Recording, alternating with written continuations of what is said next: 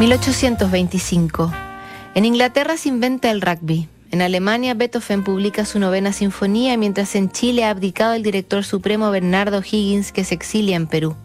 Es tiempo de alzamientos en América Latina, de revueltas, de tomas y de liberaciones, y a veces en tiempos de guerra y también tiempo para el amor.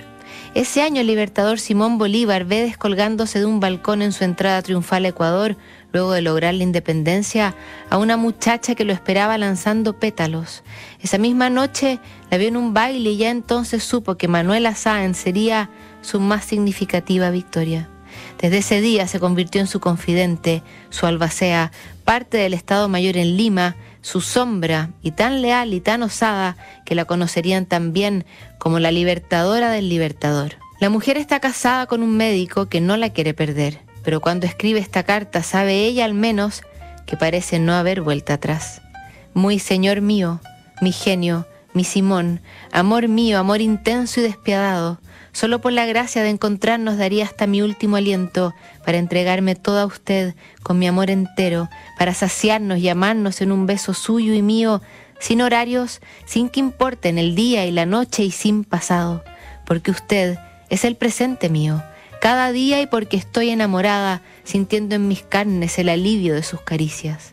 Le guardo la primavera de mis pechos y el envolvente terciopelo de mi cuerpo, que son suyos, su Manuela. Intentarían detenerse algunos años después. Bolívar, aunque habiéndole involucrado en su lucha y en su vida, le propondría a Manuela desistir, renunciar al amor libertario. Ella, obstinada, desobedece. Desde Perú, intentaría defender la revolución. Los viajes y los enfrentamientos los mantienen apartados. Las cartas son su única trinchera.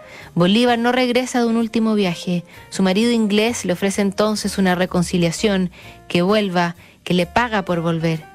Manuela no acepta el trato ni el dinero, resiste para honrar la memoria del prócer continental más de 20 años.